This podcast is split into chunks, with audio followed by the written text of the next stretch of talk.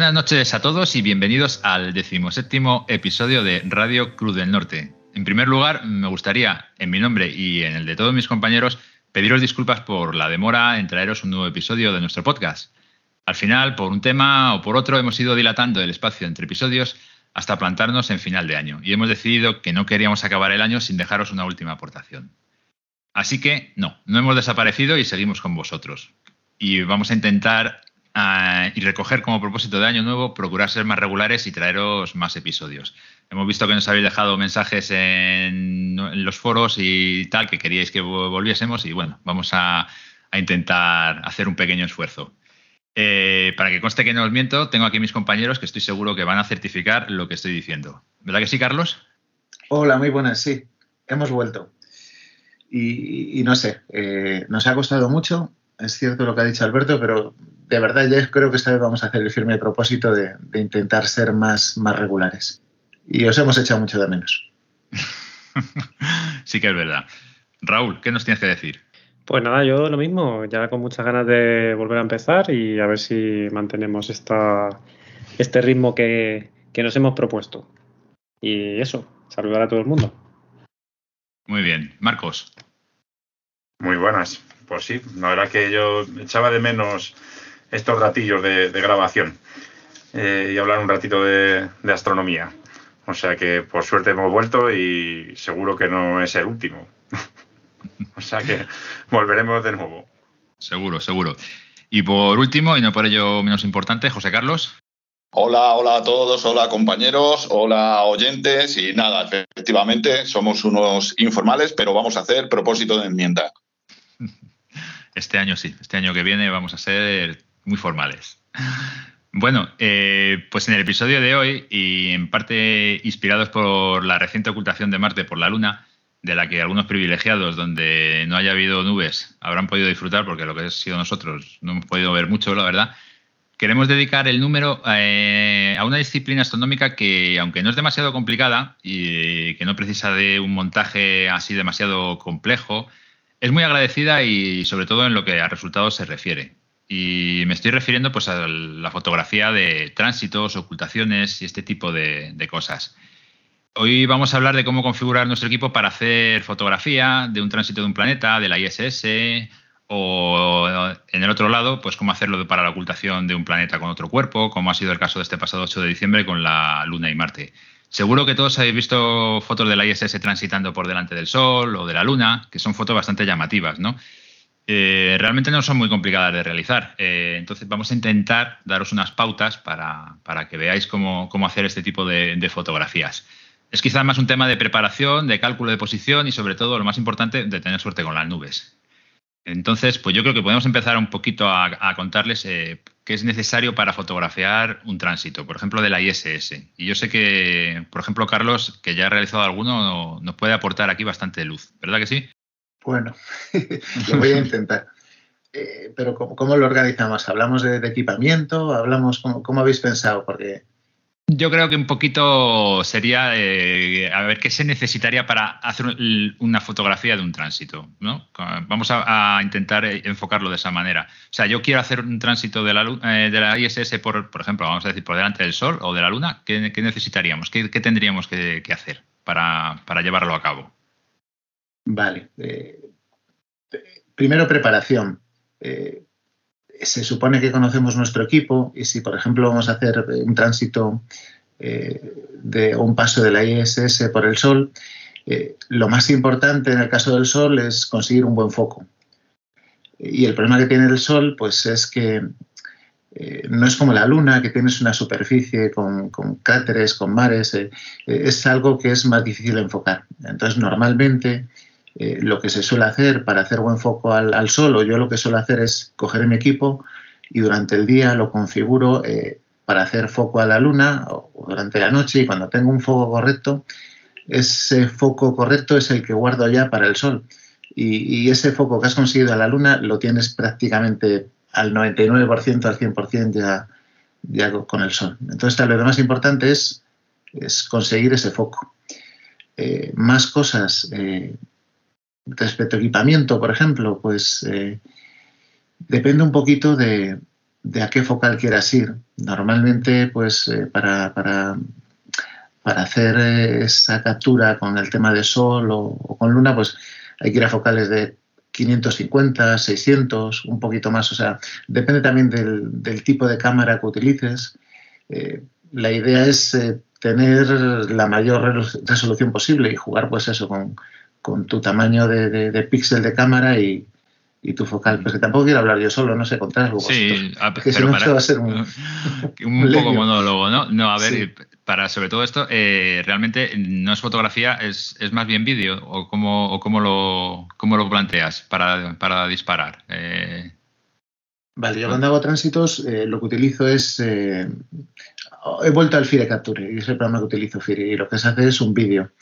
Intentas conseguir el mayor número posible de frames por segundo y tienes que tener, en el caso del Sol, bueno, y con la Luna también, pero especialmente con el Sol, eh, tienes que bajar la exposición lo máximo posible. O sea, son valores que se pone un milisegundo inferiores a un milisegundo.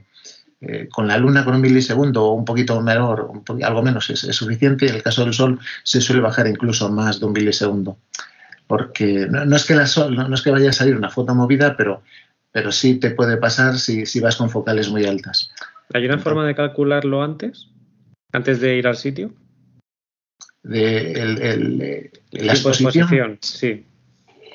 A ver, eh, realmente eh, yo, por ejemplo, cuando, cuando haces, cuando trabajas con FIRE o, con cualquier programa de planetaria, intento que el histograma se quede un 75%, no más de tres cuartos, a lo mejor un 80%. Entonces, tienes que jugar con ganancia que das a la cámara y con exposición, eh, de forma que consigas ese 80% de histograma y con el menor tiempo posible. Es decir, al final lo que haces es, son objetos muy luminosos, el Sol y, y, la Luna, entonces realmente no necesitas mucha ganancia, lo que haces es bajar mucho la ganancia, bajar mucho la exposición y si tiene que predominar uno de los dos, debe predominar ganancia sobre exposición, porque lo más importante es que la exposición sea lo más corta posible y, manteniendo el histograma eso sin saturar un 75-80%. ¿Y algún tipo de cámara más recomendable que otra? ¿Hay específicas para esto o vale cualquier cámara? Buena pregunta. A ver, eh, yo, soy muy de ASI. Eh, toda la vida empecé con una ASI y he seguido, bueno, no empecé con una ASI, pero eh, el día que la primera cámara que compré nueva fue ASI y a partir de ahí seguí con, con las ASI. Las ASI, ASI igual que QH, tienen, tienen cámaras específicas para planetaria, que son las que podíamos usar, que ya vienen con puerto USB 3.0 y, tienen unas velocidades de, captura muy altas.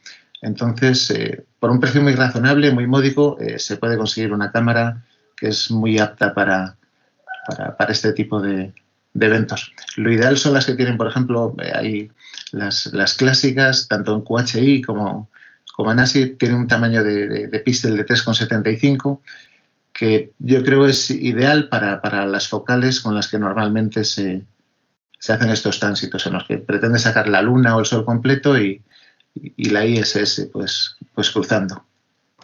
Píxel pequeño, ¿no? Digamos, entonces, eh, de mucha resolución. Sí, porque al final, eh, a ver, hay algo que es muy importante. Eh, cuando tienes un tránsito, imagínate que vas a hacer un tránsito eh, de la ISS eh, sobre la Luna y la Luna la tienes a 25 grados, a 30. O un tránsito de la ISS sobre la Luna y la Luna está a 60, 70 grados. El tamaño aparente de la estación espacial con respecto a la Luna cambia mucho. Cuando está abajo en el horizonte, igual está pasando a la estación espacial a 1000, 1200 kilómetros de distancia. Estás fotografiando la ISS a esa distancia. Entonces sale como algo muy pequeñito pero si tienes suerte de poder hacer un tránsito un día que la, luna o el sol está muy alto, el tamaño aparente de la ISS es mucho mayor. Y entonces, en ese momento es cuando si tienes un buen píxel, consigues mucho detalle y empiezas a ver pues eh, paneles y, cosas de ese estilo. Guay. Y para eh, hacer, por ejemplo, el posicionamiento, porque entiendo que esto al final eh, también depende un poco de dónde te pongas, ¿no? Para, para, para ejecutar la, la, fotografía. ¿Esto se calcula con, con, algún tipo de programa o sabes o cómo, cómo lo harás, cómo lo haces tú? A ver, yo utilizo una página web eh, que luego puedo comentar el cómo se llama, porque como lo tengo metido en el Google ahí, no, no recuerdo el nombre de la página, lo podemos poner luego, pero, pero también el Sky Safari lo tiene, o sea, hay, hay aplicaciones y, y esta, esta web donde eh, te anuncian hasta con 7-8 días de antelación eh, los tránsitos de la estación espacial. Te dicen tránsito sobre la Luna, sobre el Sol y sobre los planetas. Entonces, eh, viene como una curva de tránsito y en esa curva de tránsito aparecen dos bandas, una derecha y otra banda izquierda. la curva central es justo el punto por el que va a pasar la ISS y ambos lados es la zona en la que va a ser visible. O sea, la mejor forma de imaginarlo es, o sea, tú imagínate tres personas eh, que están en, en, un campo de fútbol y tienes una persona, una persona en el otro extremo del campo y una persona en medio. Hay un momento, si tú te vas moviendo, en que las tres personas están alineadas y en ese momento, pues la persona que estás detrás no la ves porque la primera la cubre, la oculta. Y con la ISS ocurre eso, o sea, hay un momento en el que se alinea el observador, con la estación espacial y con el objeto. Entonces hay una zona que es la zona de tránsito y es en la que puedes ver eh, pasar la estación espacial sobre, sobre la Luna o sobre el Sol. No sé si he sido capaz de explicarlo. Sí, yo creo que sí, más o menos. Sí, es algo parecido como cuando ves eh, cuando las páginas estas que te dan la información de un eclipse, ¿no? Sí, te dan algo parecido, esas tres franjas, ¿no? De la zona ideal, digamos, y luego las zonas límite. Las zonas, las zonas no VIP, ¿no? Las Eso es. las zonas no VIP. El caso, pues en, la, en, esa zona web te viene, pues, eh, eh, un punto eh, en el que estás en el punto central del tránsito y ahí sabes, pues, que el tránsito dice que va a durar a lo mejor 0,7 segundos y va a pasar, pues, por el centro de la Luna, por decirlo de alguna forma, y si te vas desplazando a un lado o al otro, eh, el tránsito dura menos y en vez de pasar por el centro, pues va pasando por una sección menor de la Luna hasta que llega un momento en el que, en el que no pasa. O sea, te tienes que ir a buscar el sitio ahí estupendo, ¿no? Hombre, tienes mucho margen, ¿eh? Como la Luna es un objeto muy grande, igual te hablo de que tienes un kilómetro, kilómetro y pico, incluso más de, de, de, de margen. De margen. Ah, bueno. Cuando yo, yo, por ejemplo, alguna vez he intentado hacer un tránsito, y bueno, y se, se vino conmigo aquel día Raúl, sobre Marte o sobre Júpiter, pues ahí sí tienes que estar totalmente alineado. Si no estás justo, justo en el sitio en el que debes estar, eh, no pasa, ves pasar la ISS a lo mejor al lado de Marte o al lado de Júpiter, pero no sobre, sobre el planeta. Al ser un punto tan, tan pequeñito es muy complicado. Incluso hay veces que yo creo que, pues no sé si encienden cohetes o hacen algo para posicionar o corregir órbita o tal, y, y algo que preveías que iba a pasar por un sitio, pues eh, ah, resulta sí. que no pasa. Como la tienen que mantener en órbita periódicamente, le van encendiendo motores para, para elevarle la órbita. Sí, eso efectivamente te puede, te puede fastidiar un poco. Al final eh, todo es cuestión de trigonometría. Sí. de estar en el sitio adecuado, ¿no? eh, en el momento adecuado, efectivamente. Lo, lo, cierto es que es algo yo es algo que aconsejo a todo el mundo porque, como, como comentaba Alberto al principio, eh, no requiere unos equipos muy sofisticados, eh, con, un, con, un, telescopio muy modesto, con una focal, una focal modesta se puede hacer, no requiere una puesta en estación demasiado exigente y luego es muy gratificante porque la primera vez o la segunda cuando lo consigues, pues eh, es, es, es, es, gratificante. O sea, yo, yo os invito a que, a que lo intentéis porque es mucho, mucho, mucho más fácil de lo que, de lo que pueda parecer. Bueno, tú lo has dicho cuando lo consigues, porque yo te he acompañado dos veces y no lo he conseguido nunca. En mi caso yo iba con una reflex esas veces, recuerdo, y entre que el, bueno, pues lo que decías, ¿no? El tamaño de píxel y tal, pues no me hubiera dado una gran resolución, pero es que la velocidad de captura y todo eso tampoco era adecuada, o sea que es que estaba destinado al fracaso. Lo que sí que me acuerdo es los sitios en los que nos hemos metido para... Para coger el punto VIP, ¿no? o sea, a veces son sitios peliagudos. Recuerdo un polígono de estos por ahí, por la zona, que, que, fue curioso. O sea que, vamos, conoce el mundo. Sí, sí, eso está claro. Vale, bueno, ya. ¿Grabáis vídeo? Vez? Entonces, que, no, que si gra grabáis vídeo entonces o, o, tiráis foto, como dices la velocidad de, de exposición, realmente y has comentado antes que, que grababas vídeo, o no, no termino de, de, entenderlo, como nunca lo he hecho, no sé. Yo, yo, yo hago vídeo. Vídeo. Sí, yo también me refería al vídeo. ¿eh? Lo que pasa es que la cámara reflex no tiene el, refresco que pueda tener lo que dice Carlos, ¿no? Las ASI que, utilizamos para estas cosas, pues manda mucho más frames eh, por segundo que, por ejemplo, la cámara reflex, que tiene muchos menos. Entonces esa cámara pues no era, no era tan buena. ¿Y ahí notáis la diferencia entre usar una tarjeta de esta micro, micro SD o SD de, gran velocidad o una más lenta o, eso un poco da igual a la hora de usar las reflex? Yo es que creo que como al final lo que dice Carlos, ¿no? Pues al final vamos con cámaras que son USB 3.0 te da un ratio de datos que, que, yo dudo mucho que con una SD, bueno, no lo sé, puedas conseguir. Yo ya, como no lo he llegado a conseguir con la, con la Reflex, realmente no sé si Carlos lo, has intentado. No, yo con Reflex no. Lo que sí he, intentado eh, eh, tunear el ordenador en el sentido que pues mi ordenador era un ordenador normalito, un portátil normalito, y le puse un disco duro de estado sólido. Eh, incluso pues casi haces una instalación limpia de Windows para que no haya nada que consuma memoria. intentas eso, pues que, el, ordenador esté fresco al 100% para, para capturar el mayor número posible de frames. Porque al final lo que necesitas es es escribir, escribir un montón de... Bueno, y una cosa que hay que hacer cuando, cuando que es, verdad, es importante, eh, cuando hay tránsitos, eh, por ejemplo, en el caso de la Luna, hay veces que la estación está iluminada y otros en los que no está iluminada.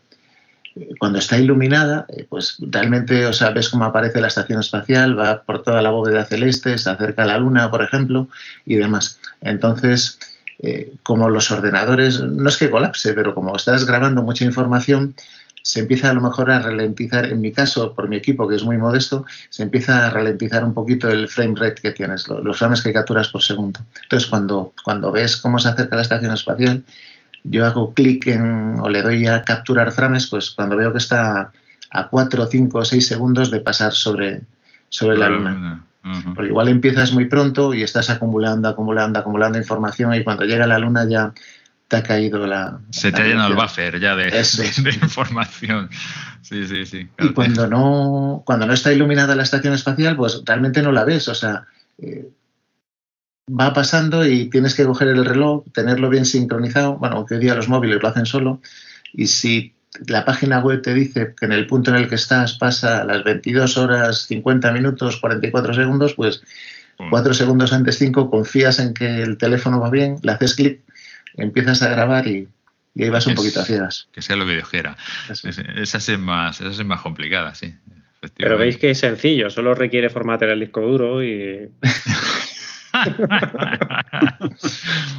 bueno, yo creo que cualquier ordenador de hoy en día ya tiene un disco sólido y.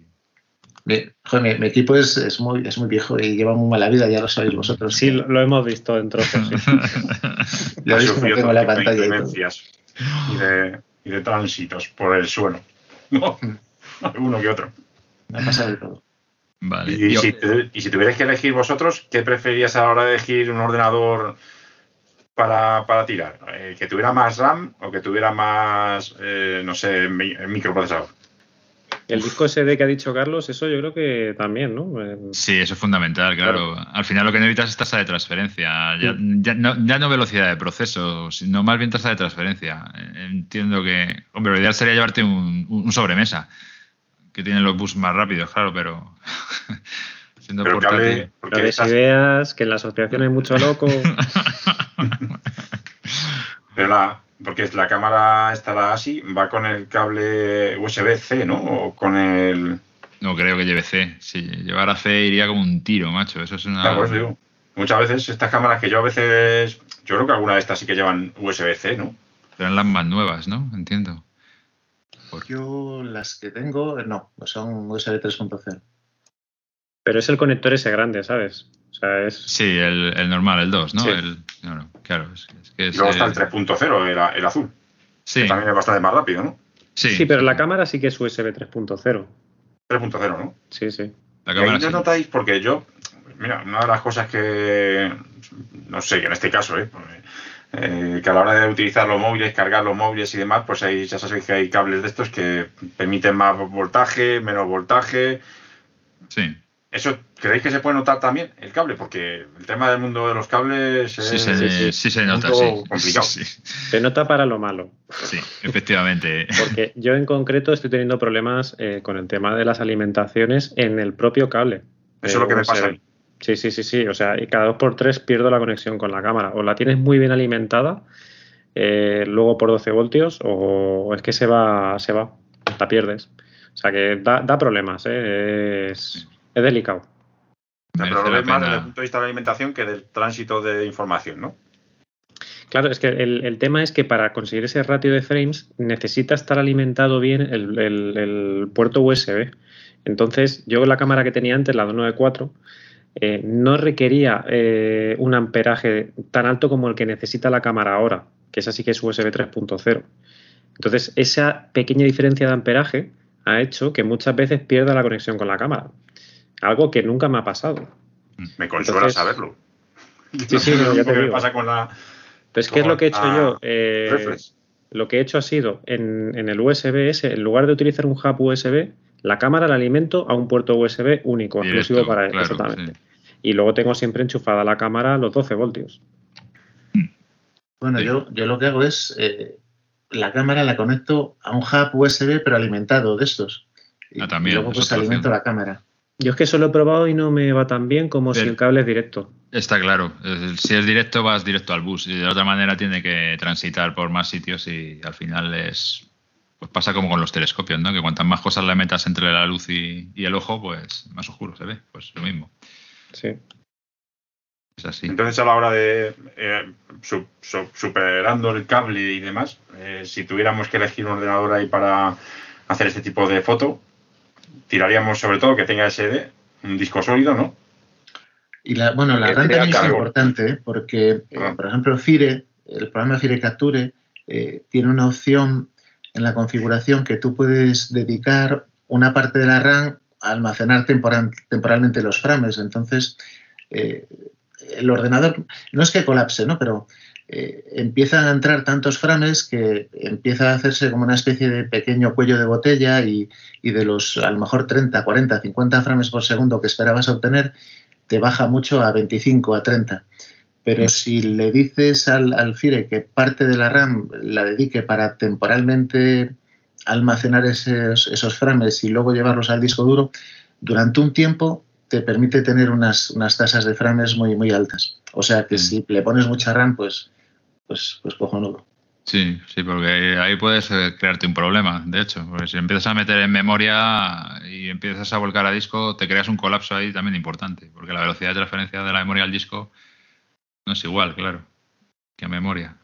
O sea que puede ser contraproducente también. Pero está claro que sí, cuanta más memoria tenga, pero claro, en portátil la memoria es bastante costosa. Como todo. Efectivamente. La gráfica y esas cosas, no sé ya si tendrán algo que ver o no. dirá, al final todo lo que sea más potencia, como todo, o sea, porque eh, igual que otras fotos a lo mejor de cielo profundo y demás, no requieren, yo creo que tanta potencia, ¿no? De equipo. En este caso sí que es, hace falta, sí que se nota, pues, o se puede notar la potencia, ¿no? Yo creo que sí. Debe ser bastante Evidentemente, sobre todo por eso, por la demanda de, información que, necesitas. Si necesitas mucha información y traerla al, portátil, pues necesitas un ordenador potente, sí o sí. Porque una pregunta, estas cámaras, eh, las y demás, estas que son, sobre todo porque son de tipo planetario, ¿no? Más, eh, ¿no tienen un buffer interior que van ahí como acumulando también y luego transfieren o van directamente transfiriendo al ordenador? Yo creo que van directos al ordenador. Yo creo que van directos si no tiene, digamos, una memoria interna en la que va acumulando datos para luego eh, dispararlos al dispositivo de memoria, ya sea, bueno, pues solo el ordenador o sea una tarjeta. Yo creo que no, ¿eh? Pero algunas cámaras sí que tienen memoria propia, ¿no? Bueno, las reflex, sin ir más lejos. No, digo las reflex, digo las ASI. Las sí, bueno, ahí las... Es que no, son, no son realmente de planetaria, pero las, las ASIS de cierto, no sé, no sé decir cierto nivel o algo así, sí tienen un, una, un, ¿cómo decirlo? Pues un, joder. Una memoria propia. sí, pues, sí, tienen eh, pues 128 megas o para, para, guardar ahí lo que tengan que guardar de forma temporal. De buffer, quiero decir, ¿no? Eso es, sí. Vale. Sí, está. No es descabellado, claro. Al final es, la forma más rápida de volcar la información. Y ahora las, las de. Eh, es que las de planetaria normalmente son, son cámaras muy modestas, o sea, son pequeñitas, no, no necesitan refrigeración porque como, como vas a capturar solo durante unos minutos, pero las cámaras ya refrigeradas que se usan para, para, pues para cielo profundo además, esas sí llevan esa, ese buffer, de, como decía Alberto, de, de memoria. Al final, Marcos, a la, a la pregunta tuya de qué ordenador es el mejor, pues está claro, el más caro. Sí, por supuesto. Suele pasar. Bueno, te puedes descargar de la tarjeta gráfica, yo creo. Eso también les encarece bastante. Y dedicarle un poquito más a, a otro tipo de, Yo me acuerdo, por ejemplo, la, una cámara mítica que todos, bueno, algunos hemos tenido, que era la famosa LPI, ¿no? LPI. Sí. Sí, MAD. ¿Cuándo es eso? MAD. Joder, eso, tiempo, espérate que no somos tan... A ver, espérate. Pero, esta cámara de LPI que te venía... Era una webcam un poquito modificada y, ¿Sí? punto. No, era, no era mucho más, ¿eh? Pero, pero ojito que, que, que, yo no he tirado fotos de pantalla mucho mejores posteriormente. Y, y, y, lo bueno que tenía era que como tampoco tenía mucha resolución, efectivamente, tenía una resolución razonable, no sé si era 800 por 600 o una cosa así, pero tiraba muy rápido, muy, muy rápido. Claro, al tener poca resolución, pues... Entonces, a lo mejor para guardaba esto, eso... para esto del, de la ISS, tampoco es que, no sé, claro, cuanta más resolución, evidentemente, más detalle, ¿no? Supongo, ¿no? Es que luego también depende del tamaño del chip, porque a lo mejor tú tienes un chip muy pequeñito, que los de planetaria suelen ser pequeños, y aunque tenga mucha resolución, la información que te da, pues eh, no, o sea, no, guarda tanto dato, digamos. Sin embargo, si tienes un chip grande con muchísima resolución, pues los, los archivos al final son muy grandes. Claro. ¿Sabes? Y cuanto más grandes, pues peor. Pues es el problema, es el problema, claro. Yo los problemas que estoy teniendo de cámara, lo que pasa es que esas de cielo profundo, son sobre todo por eso, cosas como el tamaño de los archivos, ese tipo de historias, que antes eran más sencillos de procesar. Pero bueno, si eso es una cámara de planetaria, aunque tenga un chip pequeño y tenga mucha resolución, como al final el chip es pequeño, pues mm, también recibe pocos datos, no 800 por 600, pero, pero tampoco tanto como una PSC, por ejemplo. Mm. Es que el tema del tamaño de las fotos, ya lo hemos comentado en algún programa ¿no? anterior, el tamaño de los archivos de fotos son, es, ya una cuestión a tener muy en cuenta. Es que ya al final una, una toma mínimo son 24 a 30 megas, ¿no? Claro, y, y, un procesado de una imagen se te, ya se te convierte en varios gigas. Sí, sí. O sea, que, que, en esto que estás tomando 30 fotogramas, estás haciendo ahí en un momento, te acumulas con, con un giga, pero vamos, por menos de nada. Mira, yo para que te hagas una idea, con, con la 2600, que es APS-C, pues tarda unos 4 o 5 segundos en descargar cada foto. La haces y hasta que no pasan esos 4 o 5 segundos de descarga no, no puedes no puedes pasar a la siguiente. Y no tiene modo para más velocidad. Que necesita el buffer, el, el, buffer. Todo eso tiene que guardarlo ahí, hasta mientras va transfiriendo. El famoso refresco. Pero no le puedes cambiar la resolución. ¿O le, puede bajar la resolución o no?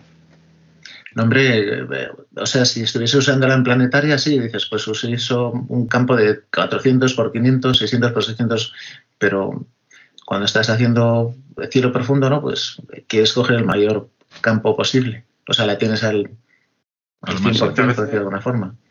Claro, incluso en el, tránsito este, eh, tú no coges todo el tamaño del chip, eliges solo la zona de la luna, ¿o no? Pues por ejemplo, en el, cuando, cuando vas a hacer um, un tránsito, por ejemplo, a la Luna, imagínate que, pues te hablo en memoria, ¿eh? pero con, con, unos 1600 por 1600 o 1700 por 1700 píxeles de tenta la Luna. Si tu cámara es de 3000 por 3000 o 6000 por 4000, pues si coges, seleccionas un área de interés de, de, 1700 por 1700 o 1800 por 1800, de forma que solo entre ahí físicamente la Luna. Y entonces, si tenías antes un, un frame rate de estos de 20 por segundo, pues como ha reducido el campo, eh, pues te sube a 28 o a 30, a 31.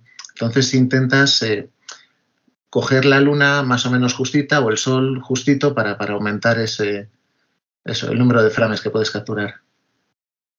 Mm. Vale, vale. Eh, y una duda que tengo. Eh, hemos hablado también del tránsito por el Sol. Eh, para hacerlo con el Sol, ¿qué, necesitamos para el telescopio? ¿Vale con un filtro? ¿O es necesario utilizar un telescopio solar? ¿O, cómo sería un tránsito por delante del Sol? Buena pregunta. no, bueno, se puede usar telescopios solares, desde luego. Yo en su día tuve un PST y hice algún tránsito con un PST eh, y luego, si utilizas un, refractor, por ejemplo, o Newton, cualquier equipo, eh, lo único que tienes que poner es una lámina, un, filtro milar se llama, por ejemplo, que lo hay para visual, lo hay para foto, que permite más o menos paso de luz. Entonces, es algo, es, un, es una lámina como, creo que es, de, creo que es aluminio, es extremadamente fina, del orden de micras, muy, muy, muy finita, y entonces deja pasar solamente el, 0,01 o 0,001, una, una fracción muy pequeñita de, la luz del Sol. Y eso ya es suficiente para, para, para, fotografiar el Sol sin saturar el sensor y ver el tránsito. Luego, si, si por ejemplo quieres eh, empezar a apreciar, por ejemplo, ciertos detalles, eh, las, eh, pues las manchas solares con, con, esa corona que tienen alrededor, pues un truco es poner, usar un filtro verde de, los RGB, el verde. Le pones ese verde, además del milar, y empiezas a, sacar ciertos detalles de, superficie. Pero vamos, en el caso del tránsito, al final lo que te sale es con una cosa de color amarillo, si le das color o color el que sea, y, la estación espacial pasando por ahí. No, es como la luna, que la luna realmente tienes mucho detalle, mucha cosa que ver. Sí. Es más, es más agradecido, yo creo, ¿no? La, la luna que el sol. El sol, lo único, el, riesgo que tienes es que tienes que ser muy cuidadoso, pues, pues que no se te caiga el filtro que has colocado o ese tipo de cosas, porque si estás observando se, se pueden dañar eh, los ojos y, o, si estás con la cámara, pues se puede dañar el sensor. Sí, sí. Vale, vale. Pues va, muy, muy, muy interesante todo esto. Esto para, para tránsitos. Y si nos movemos a la otra parte, eh, la fotografía de, por ejemplo, de una ocultación, eh, como fue el, otro día, la de Marte, en este caso mm, va, va, a diferir en algo de, de, esta, de esta forma de tomar fotografía o es prácticamente igual. A mí me preguntas. No, pregunta a todos. Ah, por eso, por eso. Es que estoy viendo mute todo y digo. Yo, yo pregunto aquí en general. O sea, realmente, no sé, ¿habéis visto? Si, mm, si os habéis fijado mm, de las fotografías estas que, que se han publicado de, de, esta, de esta ocultación, realmente, si os fijáis, la mayoría están, eh, se ve lo que es un trozo de luna, ¿no? Y, y Marte, pues, eh, para conseguir casi el máximo detalle, ¿no? Yo creo que aquí la gente se tira a unas focales bastante más, eh, más largas, ¿no? Para, conseguir unos detalles, porque aparte de que yo creo que es más sencillo, ¿no? De, de, fotografiar, porque el, paso es más lento, ¿no? Pues te, da más, más tiempo a, reaccionar.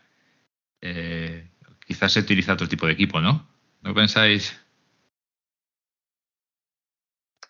Yo creo, creo que, una cosa importante para, hacer un vídeo, eh, bueno, sea, sea como el que acabas de comentar, eh, tú, Alberto, ¿no? Con, mucha focal o no, eh, es acordarse de poner la montura en seguimiento sideral. Porque, claro, si lo pones en, claro, en el, en el, seguimiento estelar, digamos, pues vas a ver que, la estrella que se va a ocultar, en caso de que sea una estrella, o el planeta, pues eh, puede que esté más o menos fijo y lo que se va a mover es la luna. Entonces, el efecto no es tan, no es tan bonito, digamos. Lo bonito es que la luna, digamos, esté estática y que se vea el objeto como se va ocultando detrás, detrás de ella. en el caso de, que quieras un vídeo, ¿no? Quiero decir, si quieres hacer un... Efectivamente. Cuando quieras hacer un vídeo. Vale, sí, sí, claro, eso efectivamente hay que tenerlo, hay que tenerlo en cuenta. Vale, yo me refería más a, tema de fotos, vamos, porque lo, que he visto eh, realmente estos últimos días han sido fotografías de, de, lo que es la ocultación. ha habido, no, no, quiero decir mucho montaje, pero, pero sí mucho montaje con, con el tema de la ocultación esta de Marte. El, no, no, sé, aquí por lo menos en la península estaba muy bajito, no sé, las, la gente que ha fotografiado este, esta ocultación, eh, a qué altura lo tenían y demás, pero, pero hay que hacerlo como tú dices. Como, como Marte es algo tan, tan pequeñito, pues hay que ir eso con, focales muy grandes, 2000 de focal, y intentar eso, eh, capturar, eh, si hay buen sim, pues lo que es ese, ese trocito de luna y con ese Marte acercándose lentamente.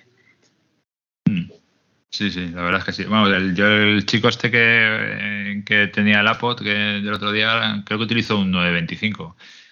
No sé si y una cámara, no me acuerdo, una ASI, no me acuerdo, bueno, una 200 algo, pero no, no, lo recuerdo. ¿De 25 pulgadas, dices?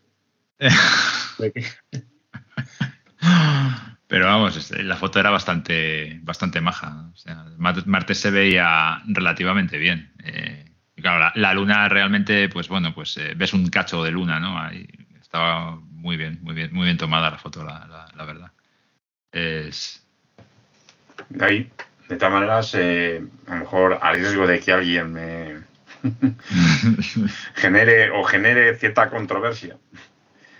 Yo ciertamente tengo cierta alguna duda que otra en cuanto a algunas de las fotos que se publican. Eh, vamos, yo por la experiencia propia ¿no? que tenemos entre nosotros, que muchas veces para ver a Marte o Júpiter con un nivel de detalle, ¿no? ese detalle que sacamos, pues requiere ahí procesado de tomas de vídeos, por, por, lo menos, yo que sé, de 50 segundos, eh, un minuto y medio, no sé, ¿no? O dos minutos. Eh, tú, Carlos, eres bastante experto en eso.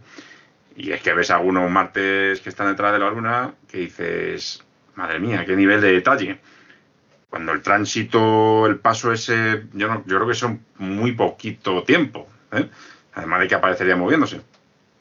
Con lo cual yo no sé si ellos o utilizan algún truco... Sí, ¿no? que tiran primero a uno y luego a otro y luego lo pegan, ¿no?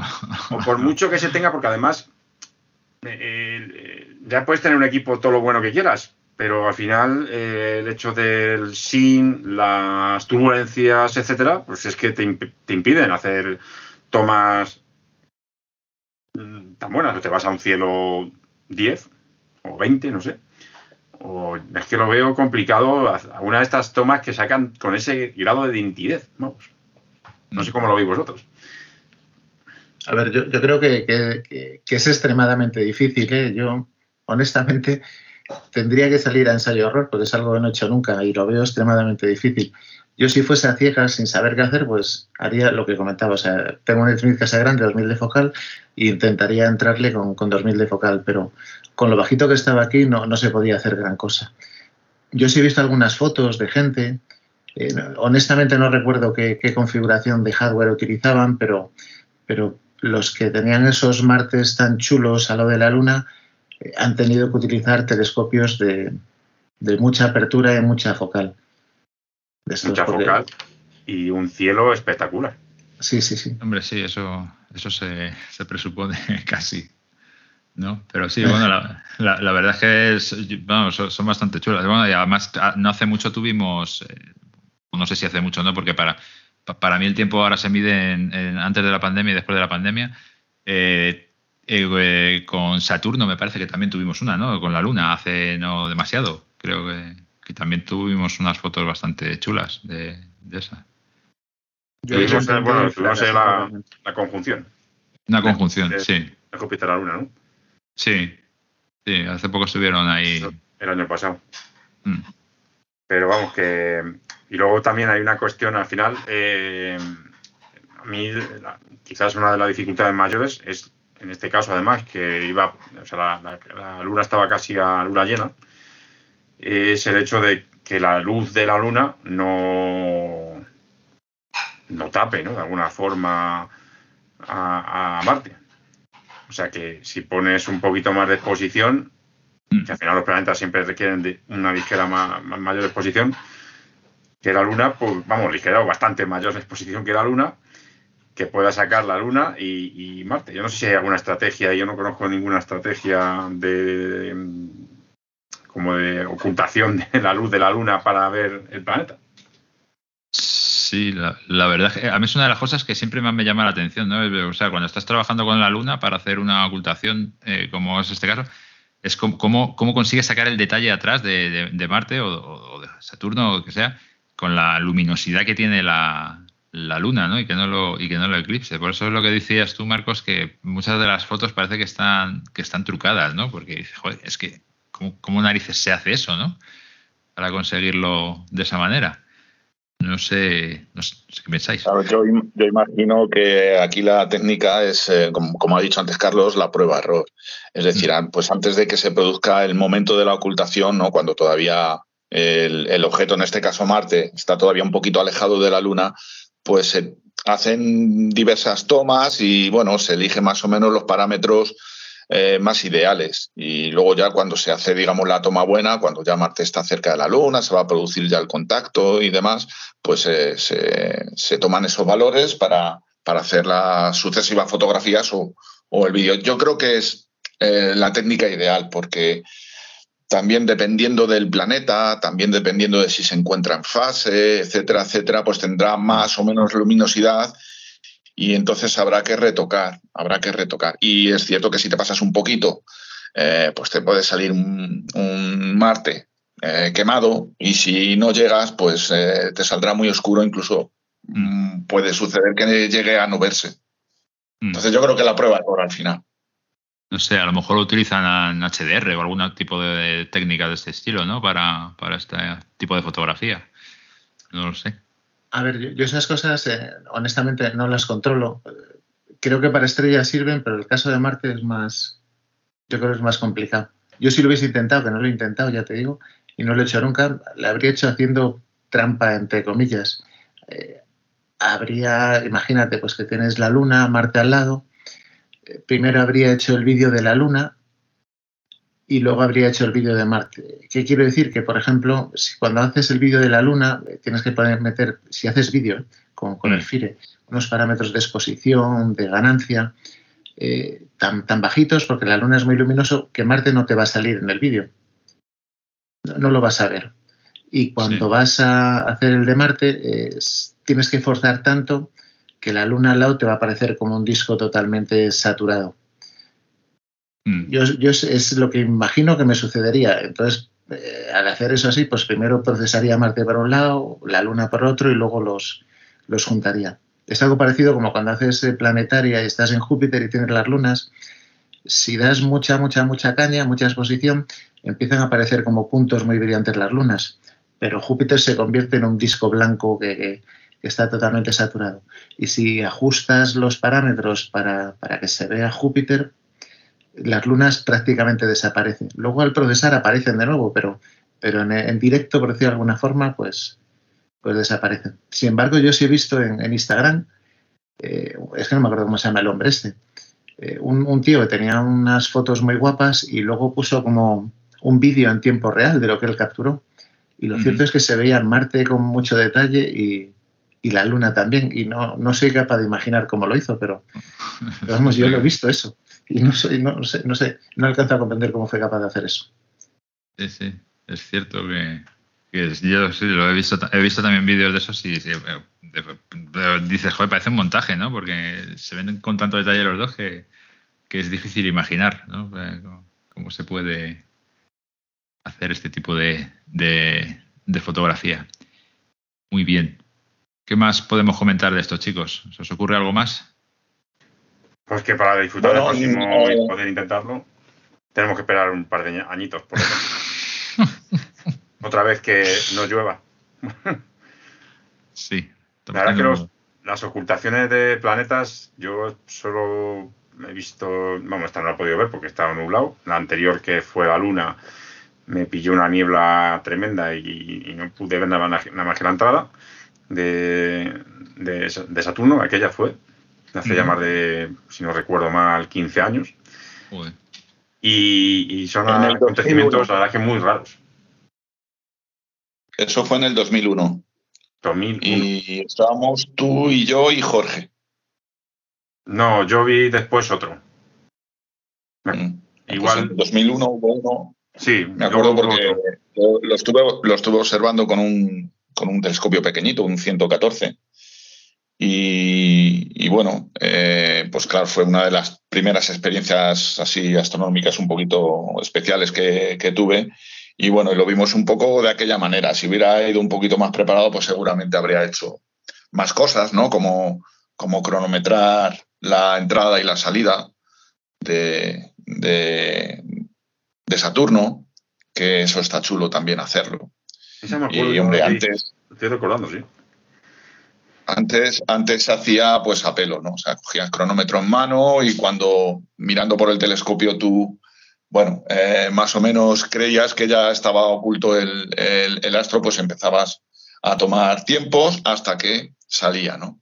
Y bueno, y dependiendo un poco de por dónde entrase y por dónde saliese, es decir, cuánto diámetro aparente recorría por detrás el, el, objeto, en este caso era Saturno, pues podía tardar más o podía tardar menos. Idealmente, si recorría lo que es la línea del diámetro lunar, pues podía llegar a tardar unos 16 mm, minutos aproximadamente entre que entra y sale. Pero claro, si, si no recorre todo el diámetro, si va, bueno, por una zona, digamos, más corta, pues podía tardar menos. Entonces, bueno, todo eso hay que tenerlo en cuenta si, si, si vas a, si, si, tu intención es, pues eso, eh, eh, observarlo cuando entra, cuando sale y, bueno, y también cronometrarlo, que, que bueno, está muy bien también ese, hacer esa actividad. Mm, está bien. Bueno, tenemos que esperar hasta el 2024, que, que es la siguiente. Si, tenemos suerte, también es en diciembre, así que con un poco de suerte y está despejado. Y estaba leyendo por aquí que la, anterior fue en el 2020, no, no, la recordaba yo. Dicen o sea, que es prácticamente cada dos años, ¿no? Sí, lo que pasa es que muchas veces eh, que las previsiones, las previsiones que se ven a lo mejor no son para justo la zona nuestra. Sí. Y como en esta ocasión, que bueno, que lo hubiéramos podido ver si hubiera hecho buen tiempo, pero lo hubiéramos visto ahí muy rasante, bajito. Que luego otra vez es, o sea, para que pase de lleno por, por tu zona. sitio en el que estamos y demás, es un acontecimiento realmente difícil de, ver. Yo diría que, es más difícil que un eclipse, evidentemente. La verdad es que sí. Luego también, hombre, hay otra opción que son, yo alguna vez también he intentado y eso sí que incluso he podido disfrutar en alguna ocasión, que son las ocultaciones pero de estrellas, ¿no? ¿De estrellas con qué? ¿Con la, eh, luna? La luna. Ocultación de estrellas por la luna, eso es algo que es más habitual y ahí quizás sí que ya incluso, pues, desde el punto de vista de, del estudio es, es relativamente fácil, ¿no? El medir la, pues la, creo que se utilizan incluso para calcular la velocidad de la luz, de alguna manera, o hacer un cálculo de la velocidad de la luz. Y, te permiten, pues al final también me parecen curiosas. Incluso creo que también habría hay la opción de que tape alguna nebulosa, alguna cosilla de ese tipo. O sea que, bueno. Sí, en cuanto, en cuanto a las ocultaciones de estrellas, eh, bueno, y, mm, se, pueden, se pueden observar estrellas que se encuentren entre más 6 grados y medio desde la eclíptica hacia arriba y hacia abajo. O sea, eh, todas las estrellas que se encuentren más o menos en esa franja pueden ser ocultadas por la luna y estrellas así un poquito importantes, que son las más vistosas para ver, pues en esa franja se encuentran Regulus, Espica y, Antares. ¿Vale? Eh, me parece que Aldebarán también. Creo que Aldebarán también se puede ocultar por la luna. Entonces, bueno, pues son otras posibilidades para poder observar una ocultación, aparte de, con, con planetas, ¿no? Y bueno, tienen muchas, eh, tienen muchas utilidades, ¿no? Estas ocultaciones, tanto a nivel, eh, eh, a nivel digamos, aficionado como profesional. Con, con, este tipo de ocultaciones se, puede, se pueden separar estrellas que en principio pueden parecer únicas, ¿no? estrellas dobles, cuando se oculta, digamos, una, pues se puede ver como la otra está todavía, bueno, eh, enterita, ¿no? Es una, una de las utilidades. También se pueden esas ocultaciones mm, para, eh, para poder investigar otro tipo de cosas. Por ejemplo, cuando son planetas, mira, como curiosidad, en el año 77 se descubrieron los anillos de Urano gracias a, gracias a una ocultación, a una ocultación de, de, una estrella por Urano. Fijaos, de una estrella por Urano.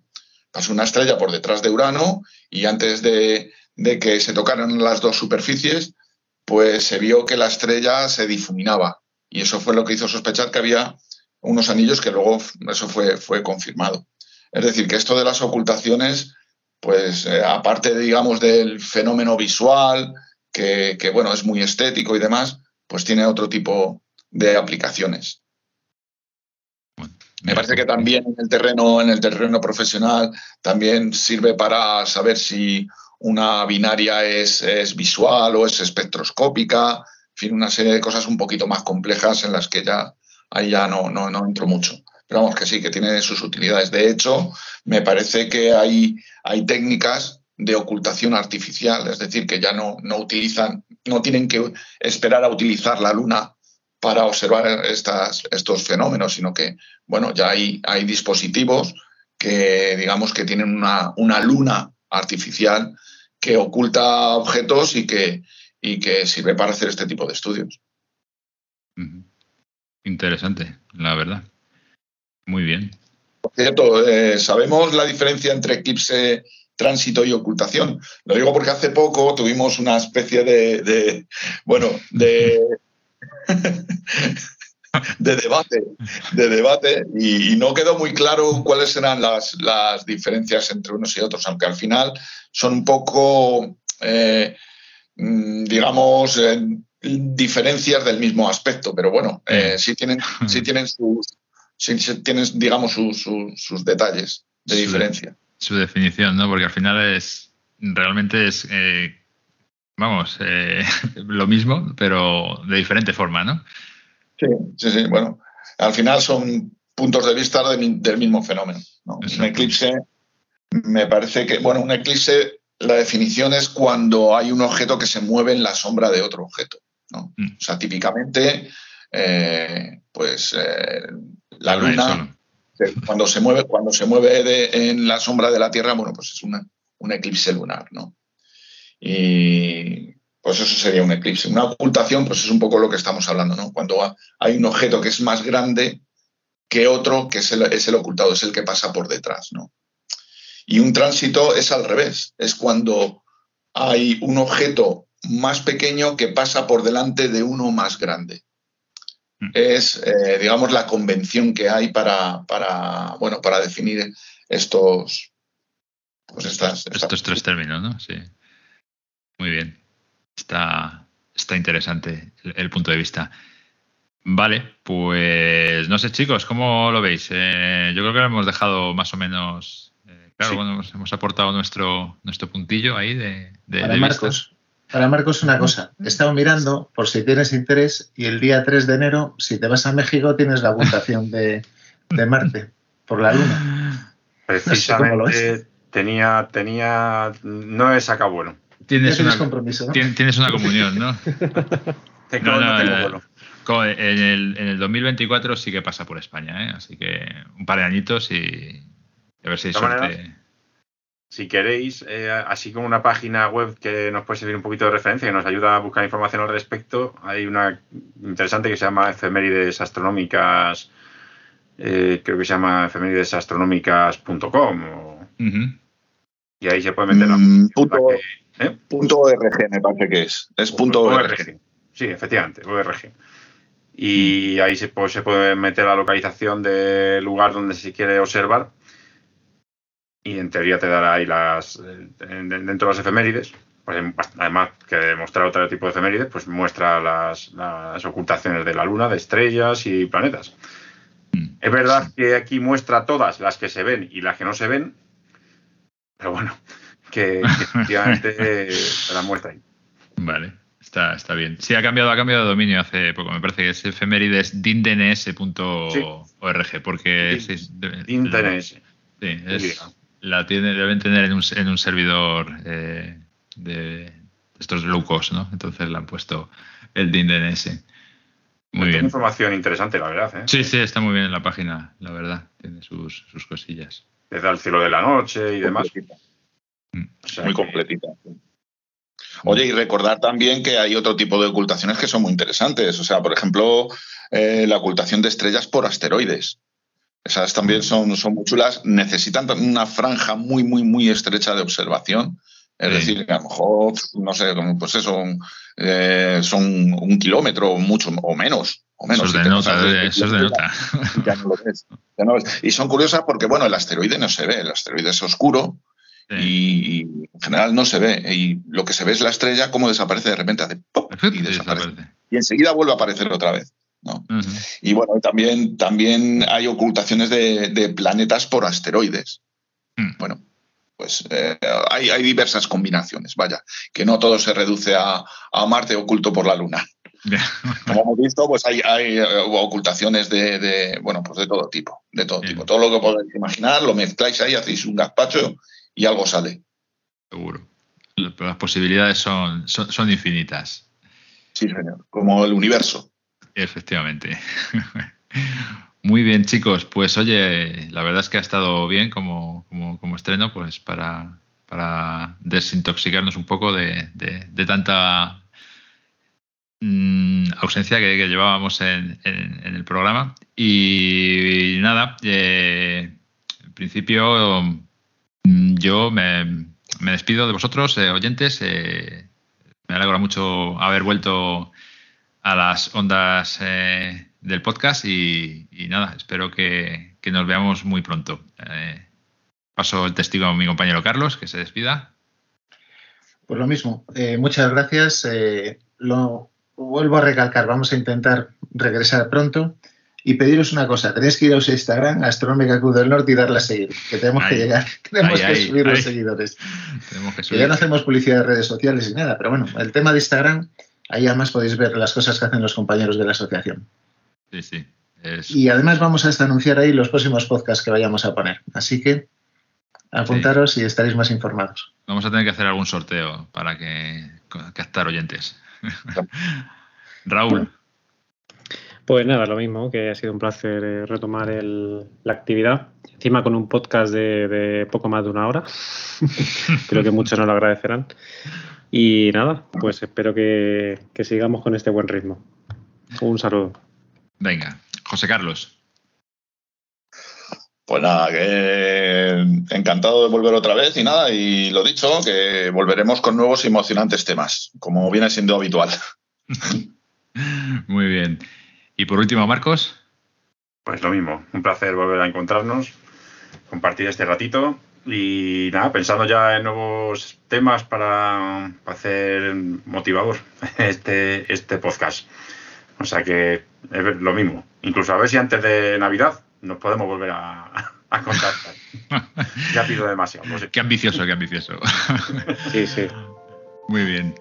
Bueno, señores, pues hasta luego. Nada, hasta luego. Hasta luego. Hasta luego. Chao, buenos cielos.